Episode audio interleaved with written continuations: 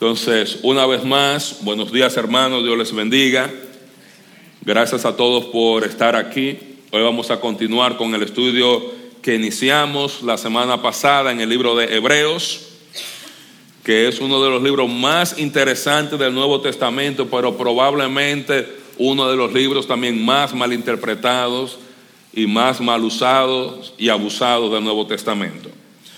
Entonces, damos gracias a Dios por la oportunidad que nos da de estudiarlo. Y sin más preámbulo, vamos a orar para que iniciemos el estudio. Nuestro Padre, te damos muchas gracias porque tú eres bueno y tu misericordia es para siempre. Gracias por la oportunidad que tú nos das de estudiar la Biblia juntos, Señor. Gracias por cada libro de la Biblia que tú nos has dado, Señor. Y de manera particular te damos gracias por el libro de Hebreos que ya ha sido de bendición para nuestra iglesia aunque apenas comenzamos la predicación la semana pasada y los estudios bíblicos en Hebreos hace algunas semanas, Señor. Te damos muchas gracias porque tú nos has bendecido, tú nos has hablado a través de tu Hijo, Señor. Ahora te pedimos, Señor, que tú nos ilumines y que tú permitas que las palabras en este libro, en esta epístola que vamos a considerar hoy, sean de bendición y sean de edificación para la iglesia. En el nombre de Jesús. Amén. Entonces aprendíamos la semana pasada que la carta a los hebreos fue una carta, fue una epístola escrita para un grupo de hermanos, de creyentes judíos, por eso se llama Hebreos la, la carta, que estaban sufriendo persecución de parte del imperio romano.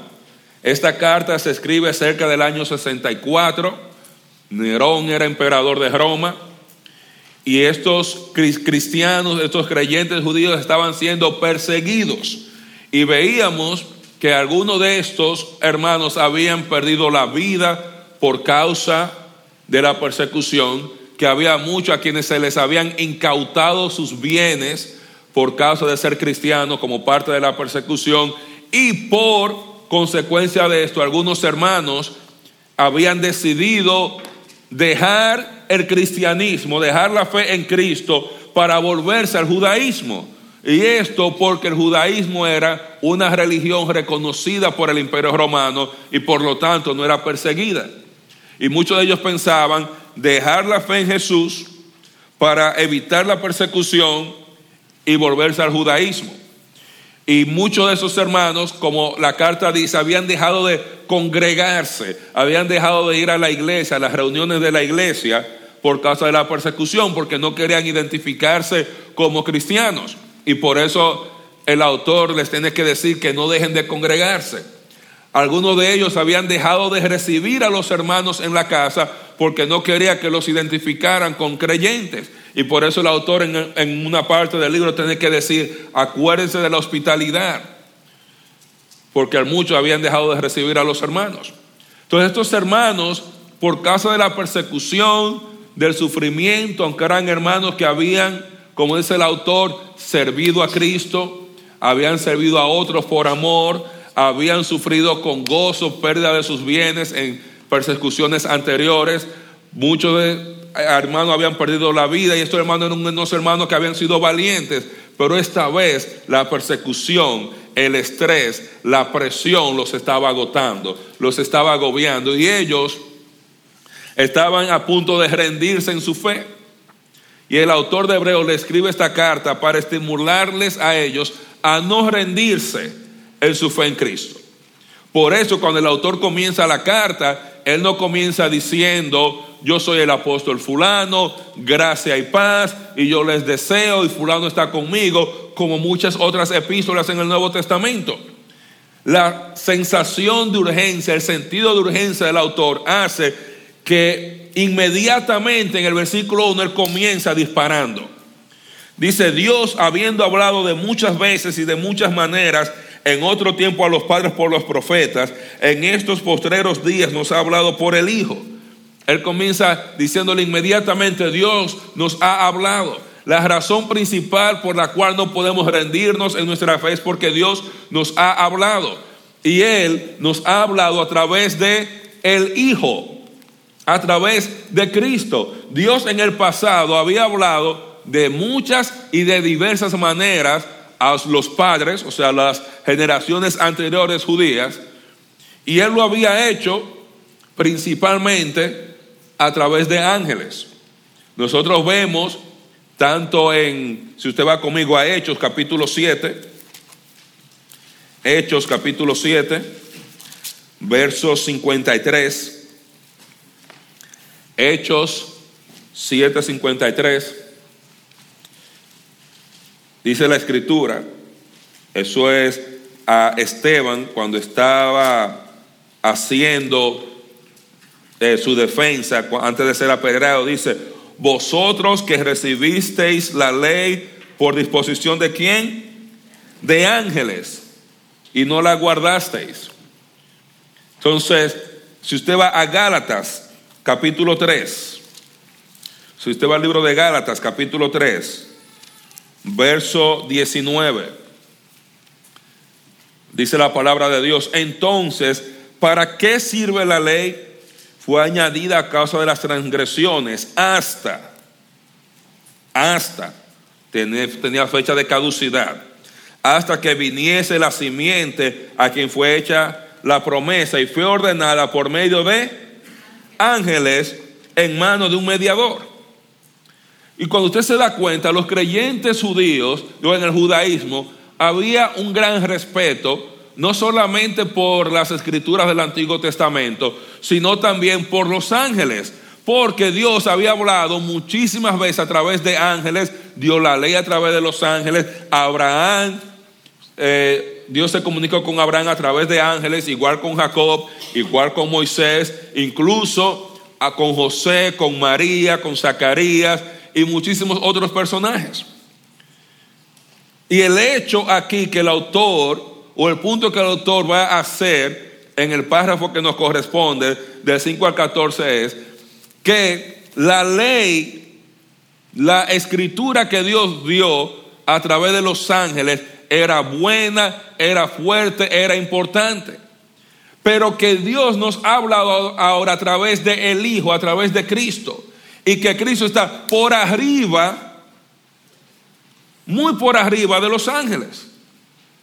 Y que nosotros tenemos que someternos a Cristo, porque darle la espalda a Cristo para ir a escuchar a lo que enseñaron los ángeles y obviar y negar lo que Cristo dijo no tenía sentido, porque usted se va a conformar con lo menos cuando usted pueda tener lo más. Hay una foto que aparece mucho en internet que usted probablemente la ha visto, que dice lo que Dios tiene preparado para ti. Lo que te consigue es por no esperar en el tiempo de Dios. Y uno se ríe porque uno lo manda, hay muchísimas versiones. Pero ¿sabe lo que pasa? Nosotros muchas veces y muchas personas se conforman con lo menos cuando le dan la espalda a Cristo. Se conforman con lo que han enseñado los ángeles, con lo que enseñan un libro, lo que enseña José Smith, que fue el fundador de los mormones, o el juez ah, Roosevelt, que fundó ayudó a fundar los Testigos de Jehová, o Elena G. White, que ayudó a fundar los ah, Adventistas, y así muchísimos otros grupos, Mahoma, Buda, y todas las demás otras personas que las personas quieren escuchar.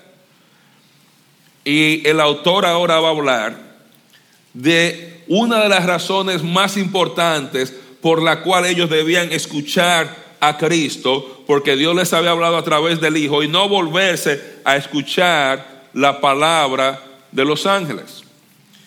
Y hoy, si usted es tan amable, abre su Biblia en el capítulo 1 de Hebreos y vamos a leer del 5 al 14.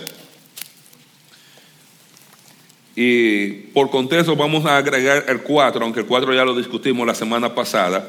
Dice el texto, hecho tanto superior a los ángeles, cuanto heredó más excelente nombre que ellos.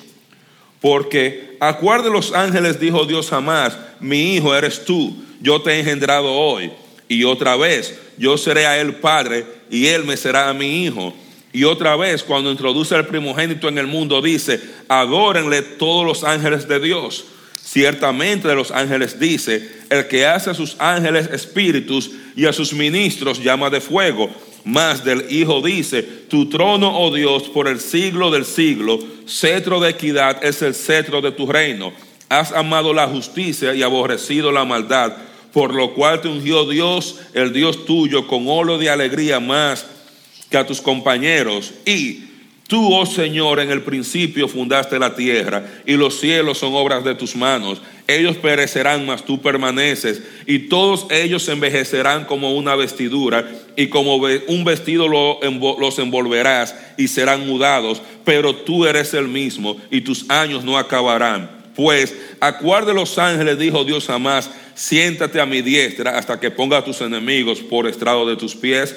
No son los espíritus ministradores enviados, no son todos espíritus ministradores enviados para servicio a favor de los que serán herederos de la salvación. Amén. Amén. Aquí, si usted se da cuenta, el autor de Hebreos, como estos creyentes eran judíos, tenían mucho respeto por el Antiguo Testamento porque lo conocían bien. Por eso el autor de Hebreos, él no va a utilizar ninguna autoridad apostólica para decirle lo que tienen que hacer. Él va a utilizar las mismas escrituras, el mismo Antiguo Testamento con el cual ellos estaban familiarizados para demostrar que no valía la pena volverse al judaísmo y que ellos debían seguir adelante con su fe en Cristo. E inmediatamente comienza a disparar y dispara ahí siete textos del Antiguo Testamento. O sea, básicamente todo esto que nosotros leímos es cita tras cita del Antiguo Testamento, que el autor lo utiliza para demostrarle a ellos que aún desde el punto de vista del Antiguo Testamento, Cristo es un mejor deal, es un mejor trato que volverse atrás al judaísmo. Él va a utilizar todos estos textos para demostrar que darle la espalda a Cristo para volverse al judaísmo es darle la espalda al rey de Israel. Él va a apelar al Antiguo Testamento para estimularle a ellos, no se rindan con su fe, no vuelvan atrás. Jesús es mejor que el judaísmo. Jesús está por arriba de los ángeles. Y el tema de hoy es la supremacía de Cristo sobre los ángeles. Y hay tres principios que podemos aprender en este texto. Número uno, Jesús tiene un rango superior a los ángeles. Dice el verso 5, porque a cuál de los ángeles dijo Dios jamás, mi hijo eres tú, yo te he engendrado hoy. Y otra vez, yo seré a el Padre y él me será a mi hijo. El autor de Hebreo está diciendo, Jesús tiene un rango, tiene una posición mucho más alta que los ángeles. ¿Y cuál es esa posición? La posición es que Jesús es el Hijo. Jesús es el Hijo. Él es el Rey proclamado por Dios. Dice el salmista en el Salmo 2, verso 7, que es el texto que se está citando aquí yo publicaré el decreto, Jehová me ha dicho, mi hijo eres tú, yo te engendré hoy. Él está diciendo, Dios nunca le dijo a un ángel, tú eres mi hijo. Tú eres mi hijo. En el Antiguo Testamento y en la Antigüedad, en el Medio Oriente, se creían que los reyes eran hijos de los dioses.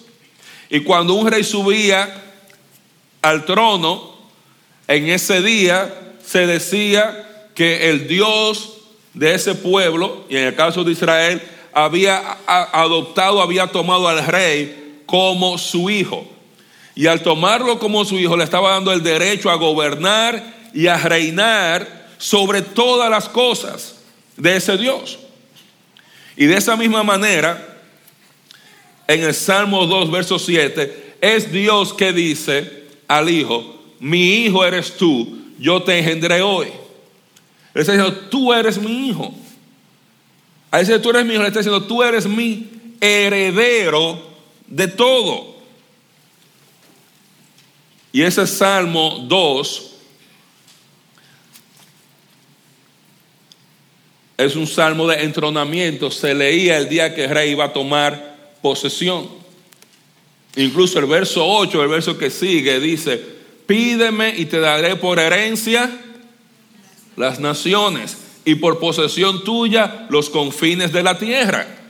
Dios diciéndole al rey, tú eres mi hijo, yo te he adoptado, ahora pídeme, yo te voy a dar todo. Y Jesús es el Hijo de Dios supremo. Esos reyes de Israel eran prototipo de lo que debía llegar a ser el rey final de Israel, que era Cristo, el Hijo.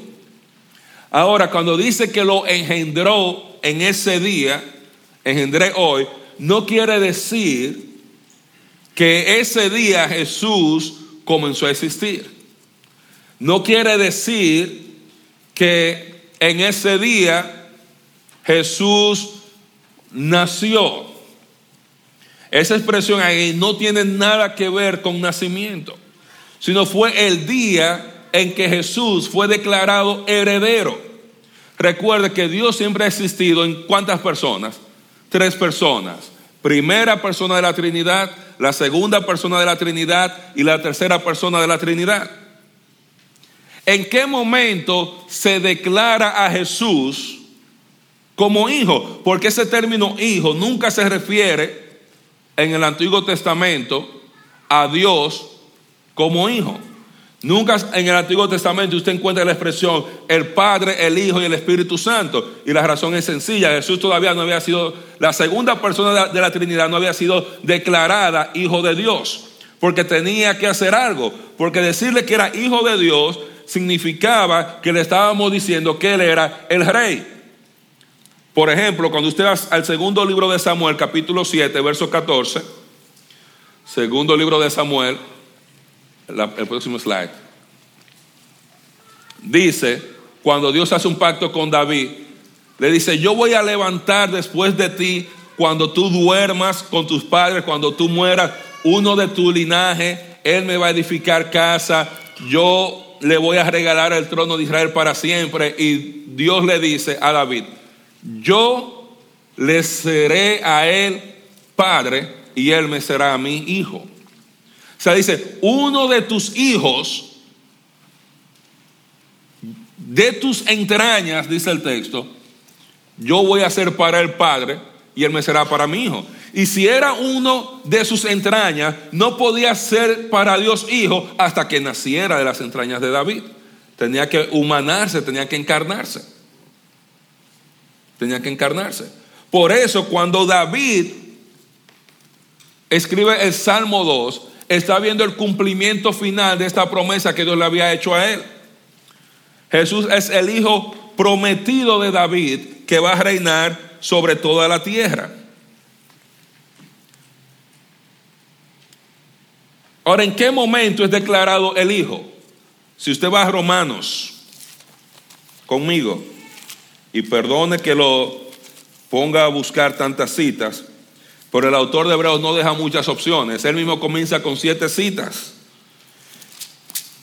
Romanos capítulo 3, perdón, capítulo 1, versos 3 y 4. Mira lo que dice el texto. Y yo sé que todos aquí han leído Romanos, probablemente. Pero no estoy seguro que todos van a notar lo que han notado lo que dice el texto. Dice, acerca de su hijo, nuestro Señor Jesucristo, que era del linaje de David según la carne, que fue que declarado hijo de Dios con poder según el Espíritu de Santidad. ¿Por qué? Por la resurrección de entre los muertos. Le está diciendo, el momento en la historia en la cual la segunda persona de la Trinidad es declarada, es constituida heredera de todas las posesiones, de toda la gloria, de todos los reinos, de la primera persona de la Trinidad, está ligado al momento de la resurrección de Cristo. Él tenía que encarnarse para, porque tenía que ser un hijo de las entrañas de David, tenía que purificar los pecados como veíamos en el versículo 3 en Hebreos, y subir a la diestra del Padre, y él fue declarado hijo de Dios con poder. Si usted va también en el libro de Hechos,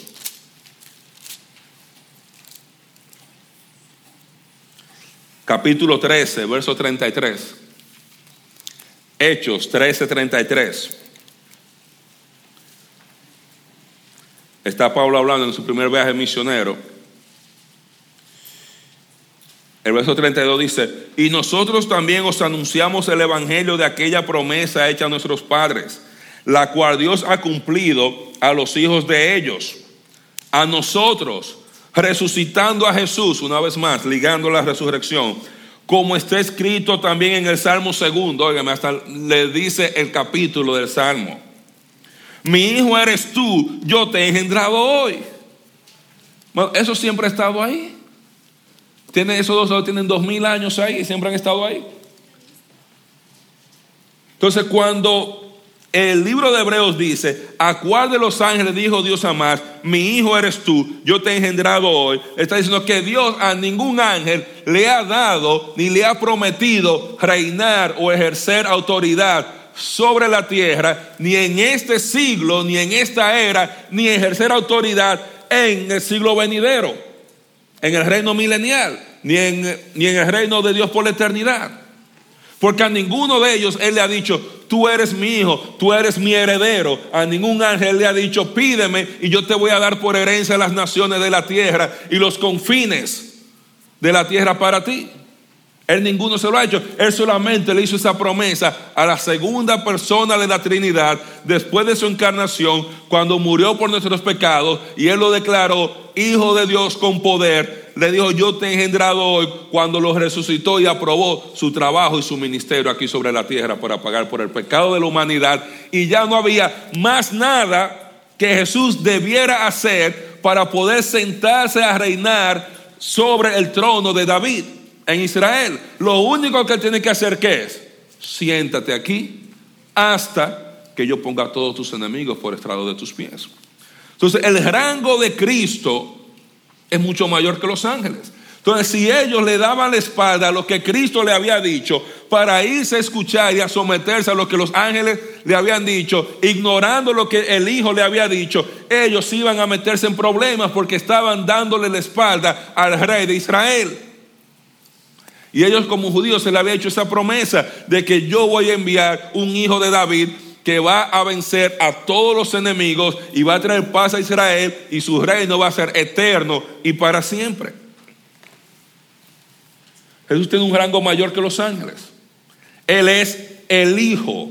Cuando en el verso 4 dice, porque heredó un nombre más excelente que los ángeles, ¿cuál fue el nombre que él heredó? El Hijo. Ese fue el título. Por eso el verso 5 dice, porque de los ángeles dijo Dios jamás, mi hijo eres tú. Y desde ahí hasta el final, el énfasis está en mi hijo. Mi hijo, tú eres el hijo, tú eres el heredero. Por eso cuando a Jesús se le dice, tú eres el hijo de David, Él es el hijo de Dios, se le está diciendo, tú eres el heredero del reino y de todas las cosas. Y por eso usted y yo no podemos rendirnos. ¿Sabe por qué? Porque el que está pegado con Dios patea a los santos. Y si usted está caminando con Cristo y usted se olvida de Cristo porque las cosas están malas y yo abandono a Cristo, yo me estoy yendo del equipo ganador. Yo me estoy yendo del equipo ganador. Por eso él decía, no tiene sentido para usted devolverse al judaísmo. porque Porque Cristo es mejor que el judaísmo. La palabra de Cristo es más poderosa y aún mucho más firme que la palabra dicha por los ángeles en la ley de Moisés aparte de lo que dijo Gálatas, que acabamos de leer en Gálatas 3:19, que la ley fue dada hasta adverbio de tiempo, hasta con una fecha de caducidad, hasta que viniera la simiente a la cual fue hecha la promesa, a Cristo. La ley hasta Cristo. Hasta Cristo. Ahora Jesús no solamente tiene un rango superior a los ángeles, Él también tiene un rol superior a los ángeles en el reino milenial. Él tiene un rol superior. Mira lo que dice del verso 6 hasta el 12. Y otra vez, cuando introduce al primogénito en el mundo, dice, adórenle todos los ángeles de Dios. El primogénito era el principal de los hijos. Y el primogénito no era necesariamente el que había nacido primero. Primogénito no era un asunto de orden, era un asunto de preeminencia. Y el primogénito, el hijo al que se le otorgaba la primogenitura, ese hijo tenía autoridad sobre todos los demás hijos. Sobre todos los demás hijos. Y cuando, obviamente, cuando, cuando introduce el primogénito en el mundo, está hablando de que hay otros hermanos. Y esos hermanos vamos a ver quiénes son más adelante. ¿De quién Cristo es el primogénito? Dice, cuando el primogénito es introducido al mundo, dice, adórenle todos los ángeles de Dios. ¿Qué quiere decir eso? Que en el reino milenial, cuando Cristo venga a establecer su reino, Él va a ser adorado por los ángeles en su segunda venida.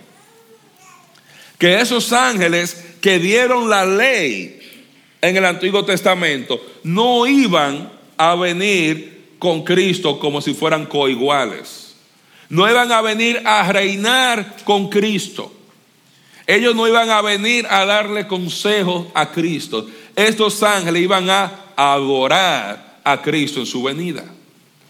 Incluso cuando usted va al libro de Apocalipsis, usted ve la adoración celestial de ángeles al Cordero. Aún en su nacimiento aparecen ángeles alabando al, al Hijo. Él tiene un rol superior, él va a ser adorado. Por eso dice, adórenle todos los ángeles de Dios. Entonces, ¿a quién tú debes escuchar? ¿Al adorador o al que es adorado? Al que es adorado. Cristo es el rey. Él va a ser adorado como Dios está. Eso quiere decir que Él está por arriba de los ángeles. Y si está por arriba de los ángeles, su palabra está por arriba de los ángeles. Entonces tenía sentido para estos creyentes judíos rendirse y volverse al judaísmo, esconderse en el judaísmo para evitar los problemas. No, porque porque porque yo me voy a meter en problemas con el rey. Y el autor aquí hace tanto énfasis en Jesús como rey, porque aunque ellos estaban siendo perseguidos por Nerón, que era el rey del imperio romano, y era un enemigo de Cristo, un enemigo del rey, el rey de ellos, el rey nuestro, Cristo Jesús, es mucho más poderoso. Y por lo tanto no tenemos que tenerle miedo al rey terrenal. Por eso usted y yo no nos asustamos de, con quién sea el presidente, o quién sea el gobernador, o quién va a ser el mayor. Porque a nosotros, en un sentido, no nos importa, porque nosotros dependemos de Cristo. Sea quien sea que gane, nosotros dependemos de Cristo. Sea quien sea que esté, nuestra vida depende de Cristo y nuestra lealtad está 100% con Cristo. Porque Él es el rey, Él es el Hijo. Y no solamente que Él va a ser adorado, Jesús va a ser servido por los ángeles como rey soberano, como dice el verso 7, que está citando al Salmo 104, verso 4, dice, el que hace a los vientos sus mensajeros y a las flamas de fuego sus ministros. Él va a ser servido por los ángeles como soberano en el reino milenial. El verso 7 dice, el que hace a sus ángeles espíritus o vientos y sus ministros llamas de fuego. Dice, mientras el Hijo es adorado, los ángeles sirven. Yo recuerdo una canción, un merengue que cantamos en República Dominicana, donde había tantos merengues cristianos buenos, pero igual había una gran cantidad de merengues malos.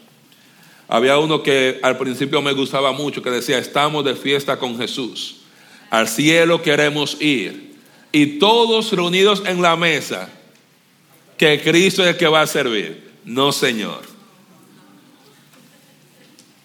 Él vino como siervo, pero Él vuelve como rey. Pero Él vuelve como rey. Él no va a servir. Dice que Él hace a sus ángeles espíritus, vientos, llama de fuego. Y es interesante, tanto el viento como el fuego son cosas creadas, no son eternas, mientras Cristo es eterno. El fuego se apaga, el viento puede dejar de soplar. Ellos están sujetos a los cambios de la naturaleza, a los cambios del clima. Hay una razón por la cual hay incendios en California y no aquí en Florida. Cuestiones de clima, cosas que no controlamos. Cambia. Igual, ellos. Ellos cambian. El autor va a decir que Cristo no cambia. El viento, el fuego son temporales. Cristo no. Cristo es eterno, va a ser servido y va a ser adorado. Y no solamente eso, Jesús va a reinar sobre toda la creación, incluyendo los ángeles, como el rey davídico, como el Mesías, como está en el 8, verso 8 y 9, dice, mas del Hijo dice, tu trono, oh Dios, por el siglo del siglo, cetro de equidad es el cetro de tu reino, has amado la justicia y aborrecido la maldad, por lo cual te ungió el Dios, Dios, el Dios tuyo, con óleo de alegría más que a tus compañeros. Mientras de los ángeles está diciendo que adoren al Hijo, mientras a los ángeles está diciendo van a servir al Hijo como el viento, como llama de fuego, ¿qué dice del Hijo?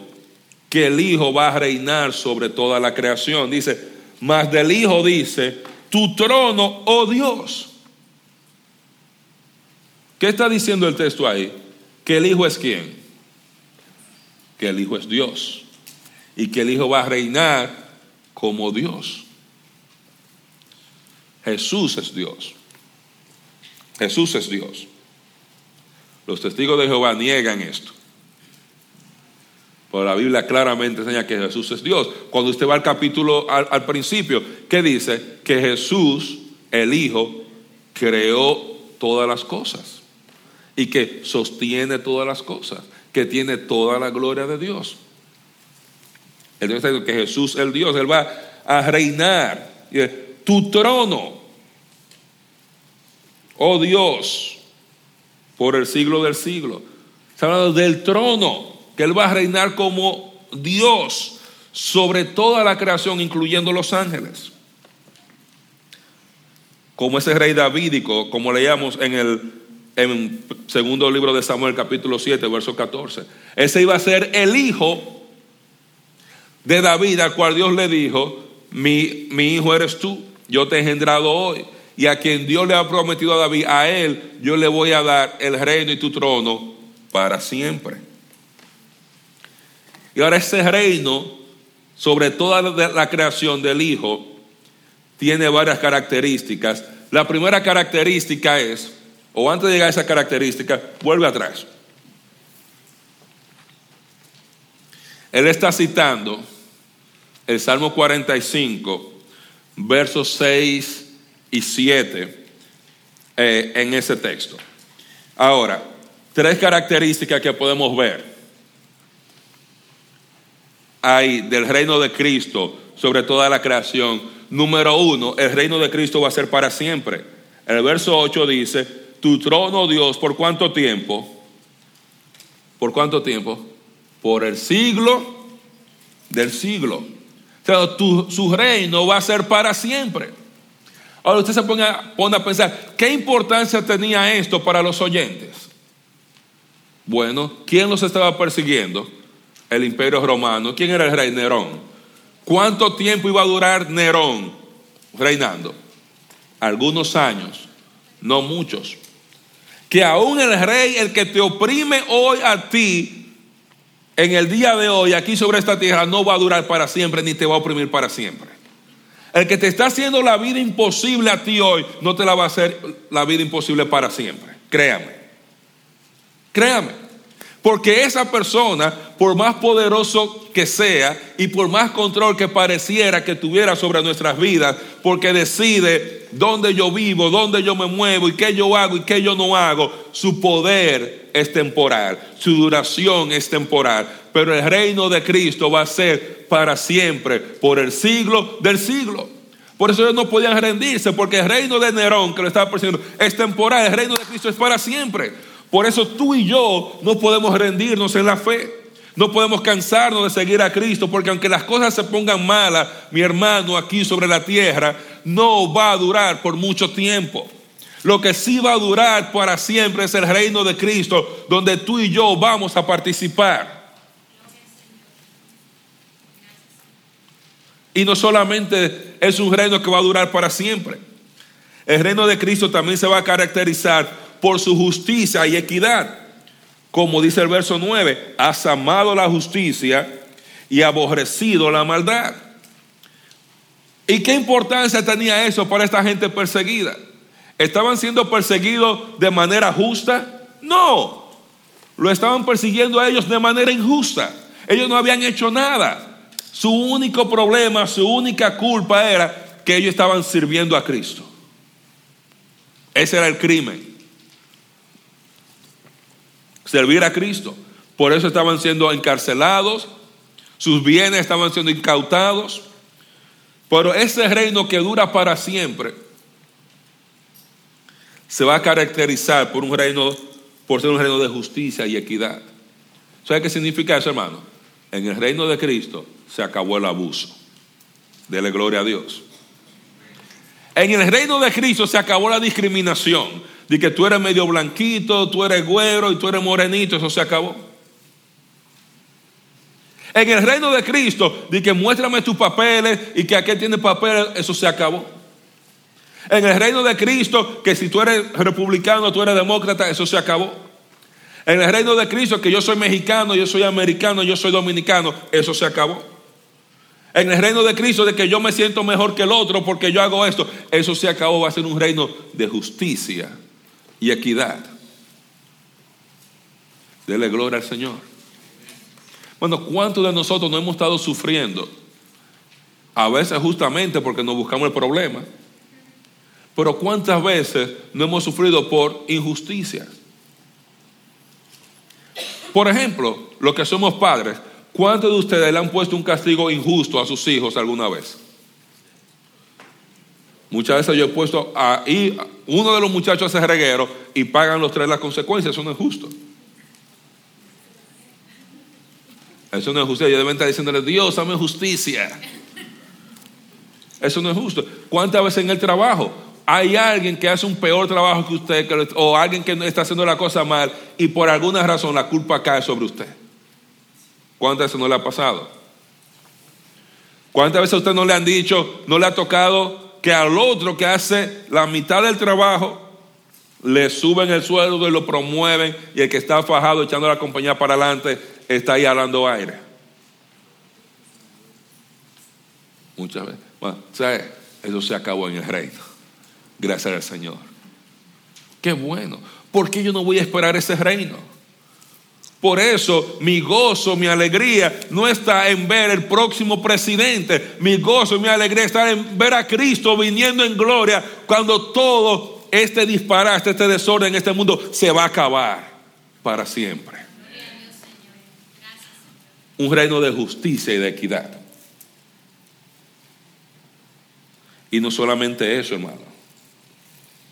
En ese reino, dice el verso 9, por lo cual te ungió el Dios, te ungió Dios, el Dios tuyo, con óleo de alegría más que a tus compañeros. Cristo va a compartir su reino. Compartir su reino o coheredar el reino significa tener autoridad para reinar. ¿Con quién? Con sus compañeros, que son creyentes fieles, y no con los ángeles y no con los ángeles. Si usted va al Salmo 45, Salmo 45, hermano, y estamos buscando muchos textos, cualquier problema, échese el pleito con el autor de Hebreos, que es que nos ha puesto en esta tarea de tener que aprender tanto Antiguo Testamento.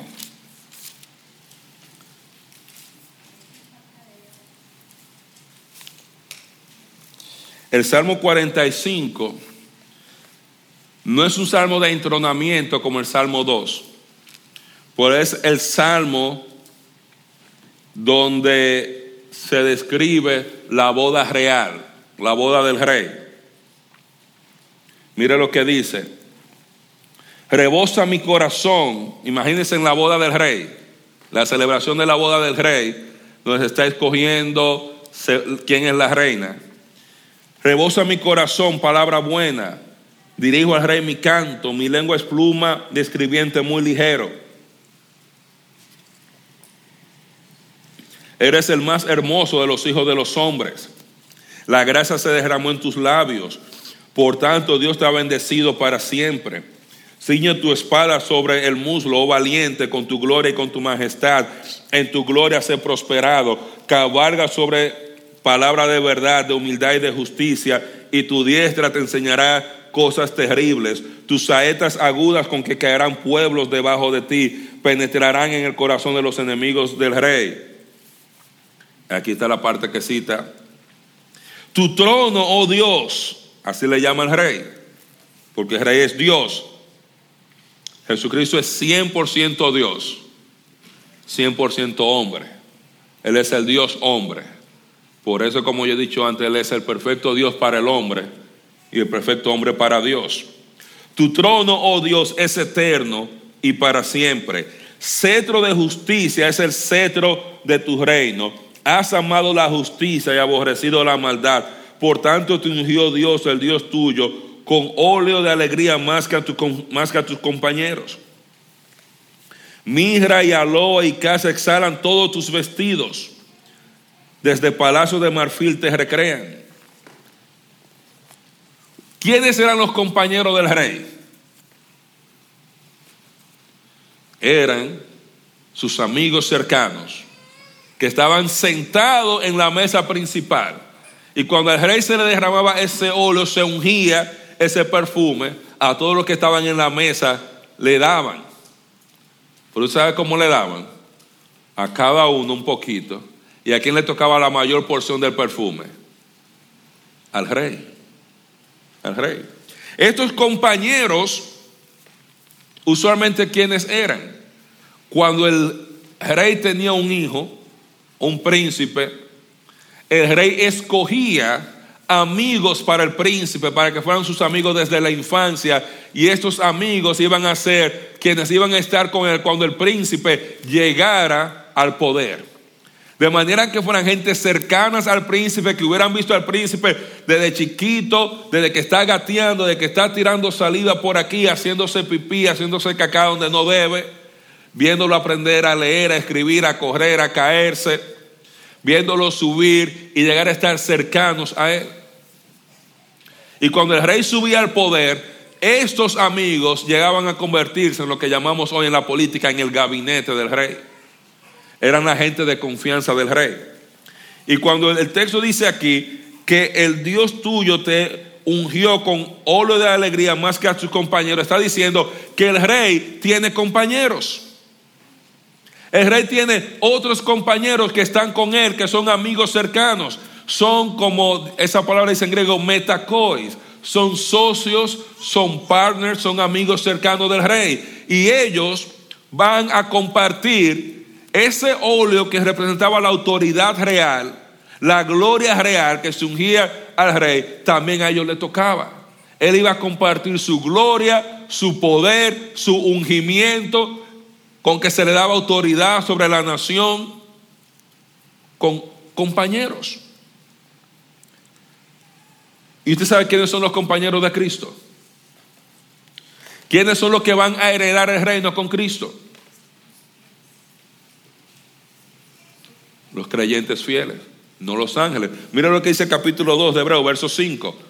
Usted simplemente voltea la página, dice, porque no sujetó a los ángeles el mundo venidero, acerca de lo cual estamos hablando. Dice, los ángeles, el mundo venidero no va a estar sujeto a los ángeles, no va a estar bajo la autoridad de los ángeles, va a estar bajo la autoridad del Hijo, que es hombre, y de sus compañeros, que van a ser que hombres también, creyentes que han sido fieles, que han estado con Él, que se han identificado con Él desde el principio y que han sufrido y han pasado por la dificultad y se ha identificado con el rey en su sufrimiento y por tanto el rey se va a identificar con ellos en su gloria.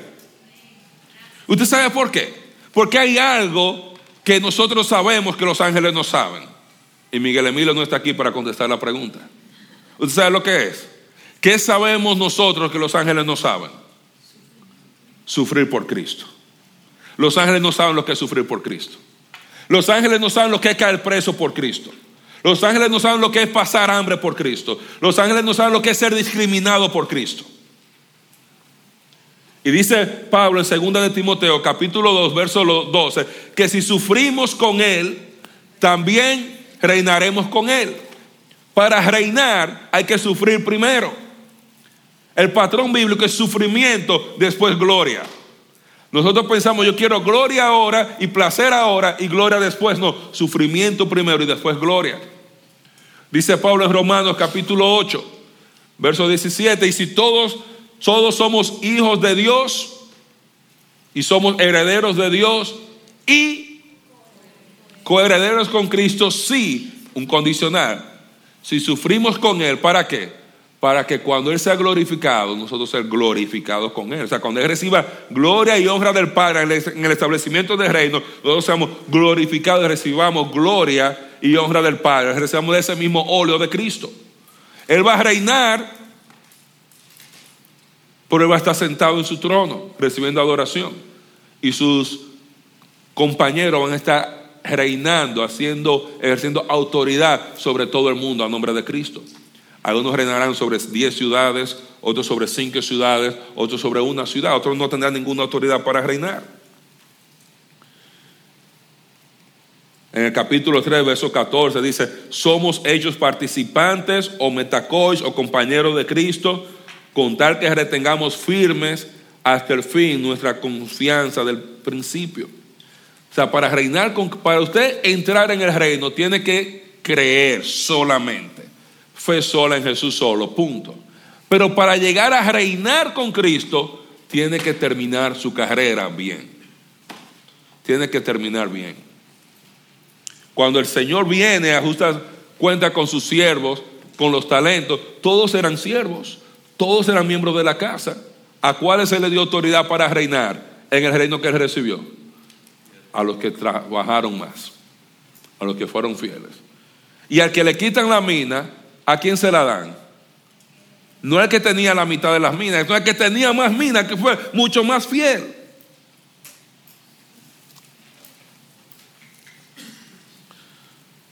Jesús tiene un rol superior, Él va a ser adorado, Él va a ser servido, Él va a reinar para siempre, un reino de justicia, de equidad, y Él va a compartir su autoridad para reinar. Entonces, hermano, si tú te rindes, y esto es lo que quiero explicar, hermano, y es mucho Probablemente no vamos a terminar de caminar todo el bosquejo por cuestiones de tiempo.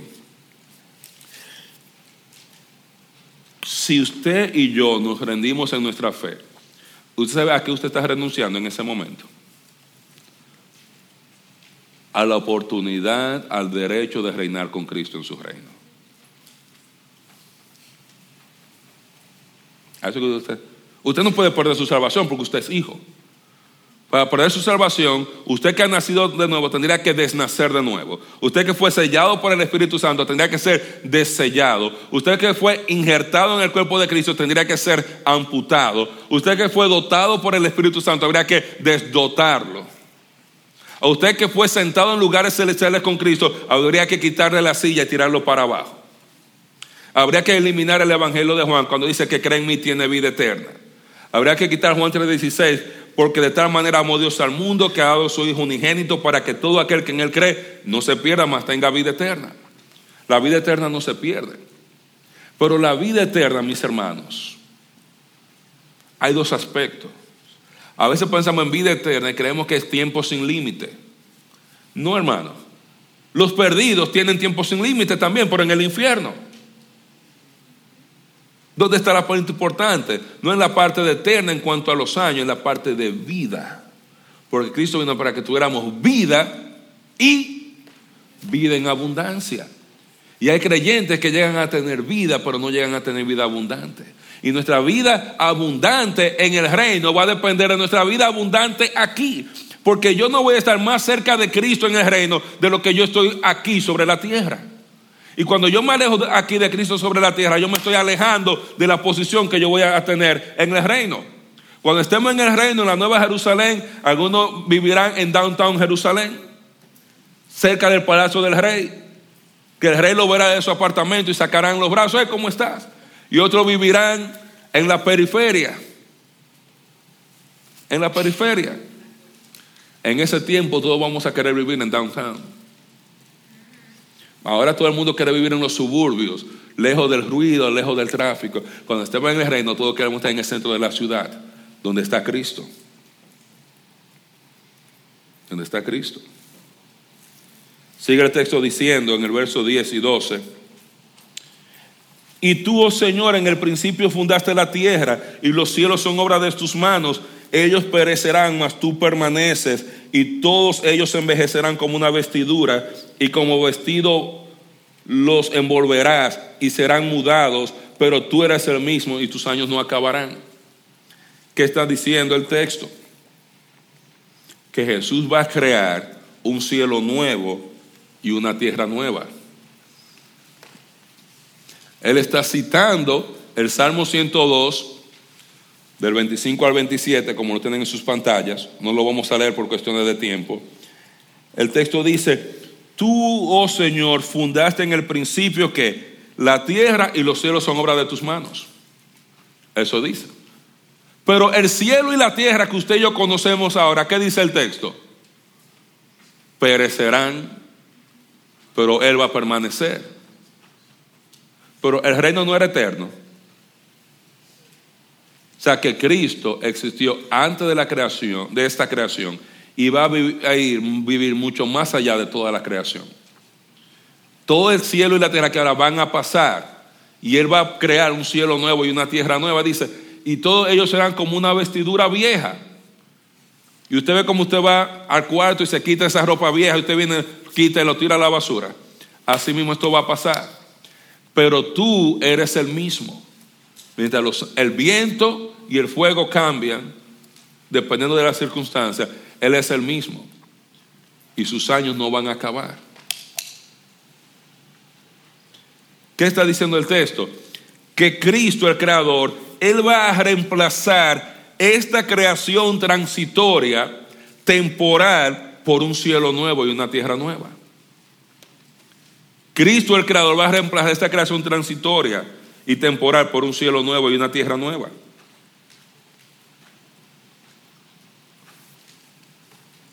Imagínese, cuando Cristo venga y se dé, como dice Jesús en Mateo, la palingenesía y se dé la regeneración.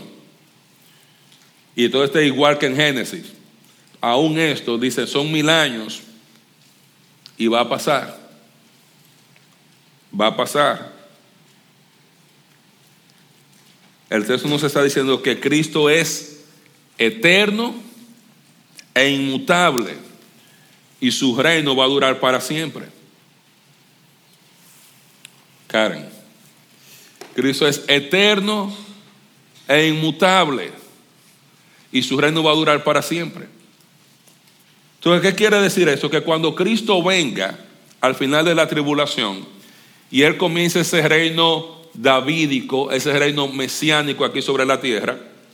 Dice Apocalipsis que ese reino va a durar mil años aquí sobre la tierra y que luego esta tierra y estos cielos que conocemos van a pasar, van a ser mudados como ropa vieja.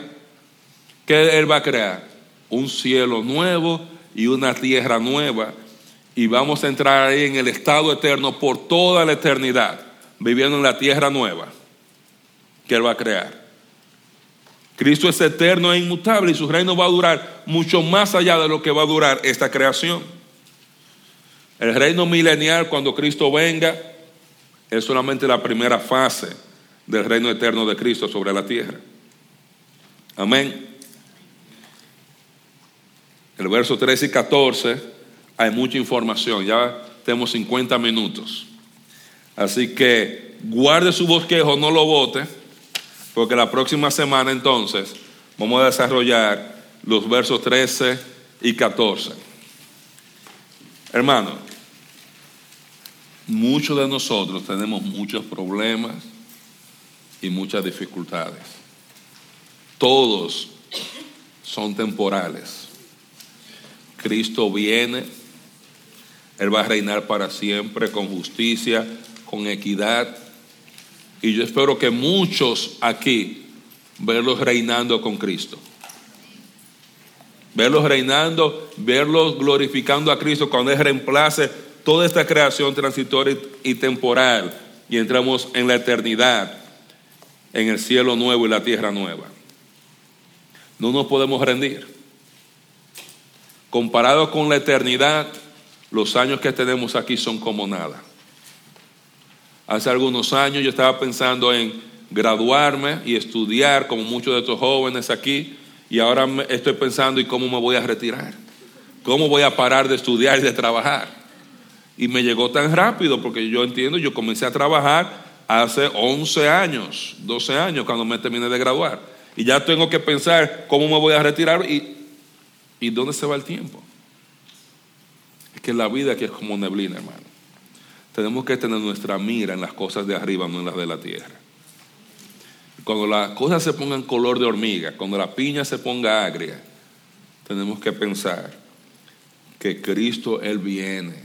Él va a reinar para siempre con justicia, con equidad. Él va a tener victoria sobre todos sus enemigos, como vamos a ver la semana que viene. Y vamos a estar con Él en este reino eterno e inmutable. Vamos a orar. Padre, gracias porque tú eres bueno.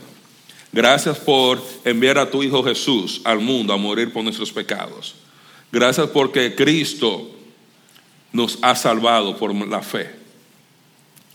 Te damos gracias porque Él es nuestro Salvador. Te damos gracias por la esperanza que tenemos en Él de que algún día nuestros dolores, nuestros achaques van a terminar. Porque Él va a estar reinando con justicia, con equidad. Y su reino va a durar para siempre, Señor. Nosotros el día que tememos, en ti confiamos. Y queremos decirte, Señor, no importa quién esté gobernando o aparentemente gobernando en control de las cosas aquí, nosotros sabemos que el Rey Supremo es Cristo y que Él viene a establecer su reino. Y que si Él no ha venido es porque quiere que todos se arrepientan y porque Él no quiere que nadie se pierda. Ayúdanos, Señor, y fortalécenos con ese mismo poder con que tú resucitaste a Cristo de los muertos para hacerte fiel hasta el fin. En el nombre de Jesús. Amén. Dios bendiga su palabra. Entonces,